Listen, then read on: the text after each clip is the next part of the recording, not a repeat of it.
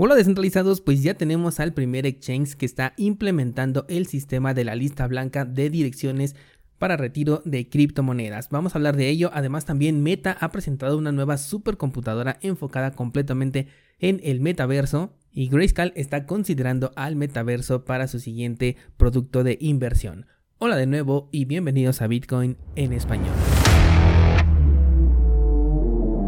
En este podcast adoptamos la filosofía de una economía sin intermediarios, una interacción económica punto a punto que nos permite transferir valor sin ninguna clase de restricción.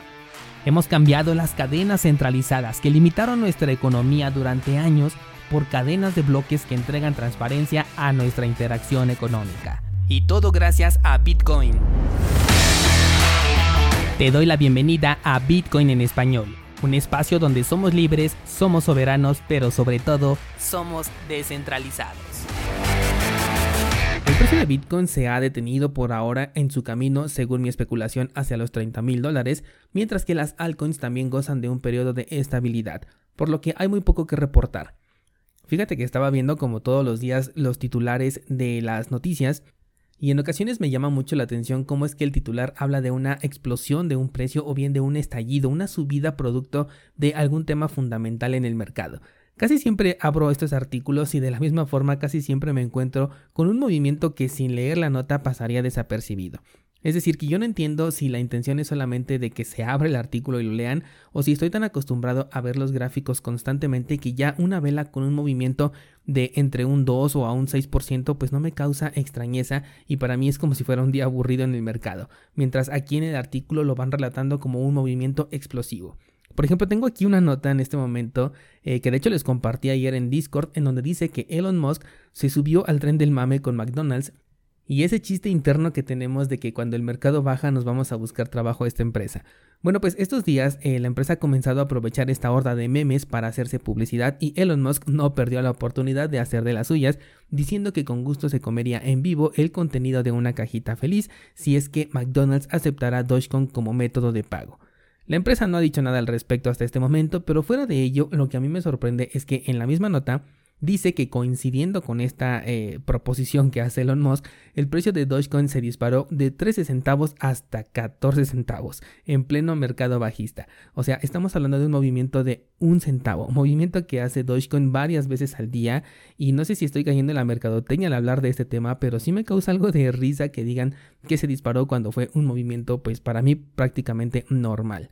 Otra nota que tengo aquí es sobre el fideicomiso que está considerando Michael Saylor en relación al metaverso.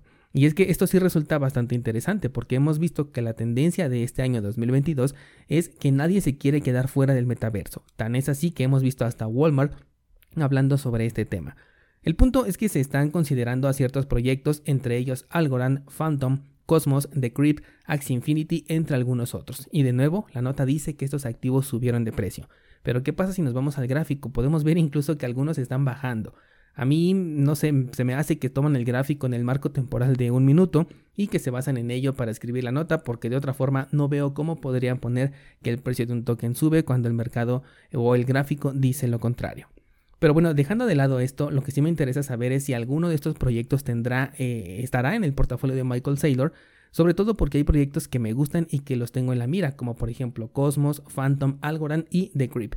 Todos ellos se encuentran en mi lista de seguimiento. Y de las mencionadas, Cosmos es en la que probablemente sí me anime a entrar si mis objetivos son alcanzados. El impacto que ha tenido este señor Michael Saylor en el sector cripto ha sido yo considero que bastante positivo. Las acciones que ha tomado no lo son tanto, pero su impacto sí. De hecho, eh, también vi otra nota de un personaje que se había animado a entrar justamente al mercado cripto incentivado por las palabras de Sailor. A pesar de que el metaverso es algo de lo que ya se hablaba desde hace varios años, considero a Facebook como la empresa que dio ese impulso al sector y motivó a la gran mayoría a adentrarse en este mundo virtual al que ahora Michael Saylor también se quiere meter. Y eso considerando que dentro del sector cripto ya teníamos desarrollos funcionales como por ejemplo de Centraland y juegos bastante completos como el que he mencionado mucho de Second Life. Además, se lo están tomando bastante en serio, al menos plataformas como Meta o Microsoft. La semana pasada vimos la millonaria inversión que hizo Microsoft apuntando hacia el metaverso, mientras que Facebook ahora ha desarrollado y presentado una nueva supercomputadora que potencia la inteligencia artificial con el objetivo de crear un entorno virtual adecuado para el nuevo metaverso. Una de las ideas que propone es, por ejemplo, un traductor instantáneo que permita a todas las personas interactuar sin importar el idioma en el que estén hablando. Esto me recordó mucho a películas como, no sé, Guardianes de la Galaxia o Star Trek, en donde cada quien habla su idioma, pero los traductores permiten que todo pueda ser entendido. Un avance que definitivamente me gusta bastante. Por otro lado, están como siempre las críticas hacia Facebook, ya que un usuario en Twitter comparó a esta supercomputadora con lo que hace Ethereum, un proyecto que en su inicio se vendió justamente como una supercomputadora. La diferencia, dice este Twitter, es que Meta la construye para monetizar mejor la información de las personas, mientras que Ethereum creó su supercomputadora para que las personas pudieran controlar su propia información. Tiene mucho sentido y sé bien que así será por parte de Meta, van a monetizar lo más que puedan porque pues ese es un negocio. Sin embargo, como hemos debatido, los desarrollos centralizados tienen un mayor potencial de desarrollo y alcance que los descentralizados, que además son de nicho, van a estar enfocados en las ganancias de dinero, al menos en un principio como han ocurrido con los criptojuegos, en lugar de enfocarse en la interacción dentro de un mismo lugar. Adicional a esto, se van a quedar sin todo el atractivo comercial que tienen los metaversos centralizados, como lo serían, por ejemplo, eh, no lo sé, metaversos temáticos con entornos de películas, de videojuegos y demás franquicias y marcas que van a colaborar mucho más fácilmente con Meta o con Microsoft que con Decentraland, por poner un ejemplo, o al menos esa es mi idea. Un lugar donde la centralización no tiene tanto beneficio como dentro de un metaverso son los exchanges.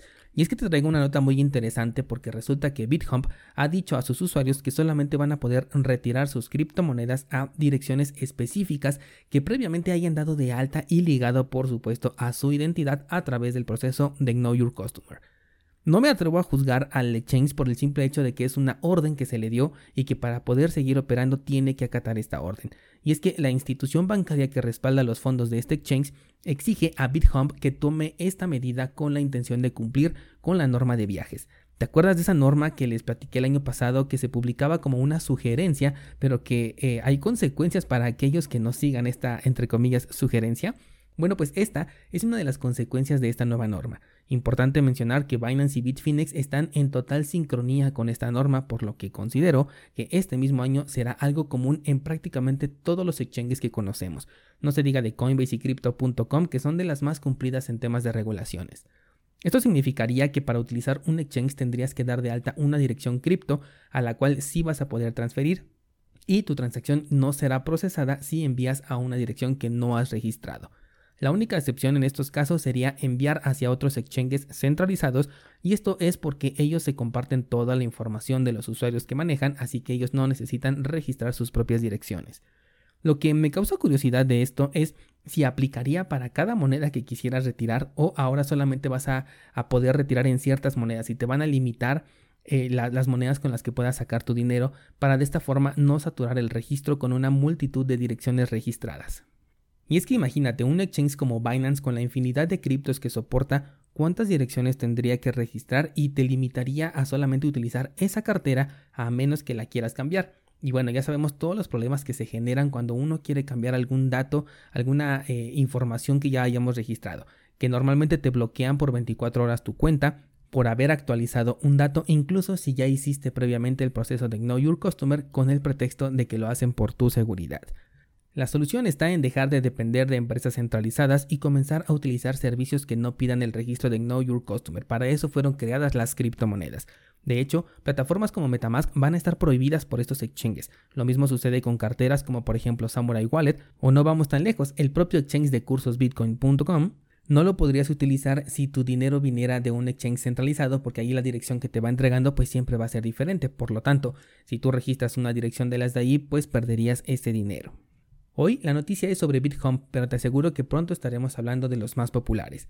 Te he dejado además otras notas interesantes en el grupo de Discord para que pases a checarlas. Además recuerda, hoy subo el análisis de Harmony en cursosbitcoin.com diagonal análisis para que también lo pases a ver. Y en las notas del programa están los enlaces al pool de Cardano para que puedas obtener recompensas mientras holdeas tus tokens ADA y también vas a encontrar el enlace a la página que te permite crear tus tokens NFT en la red de Cardano, ambos servicios oficiales de Bitcoin en español y 7pool.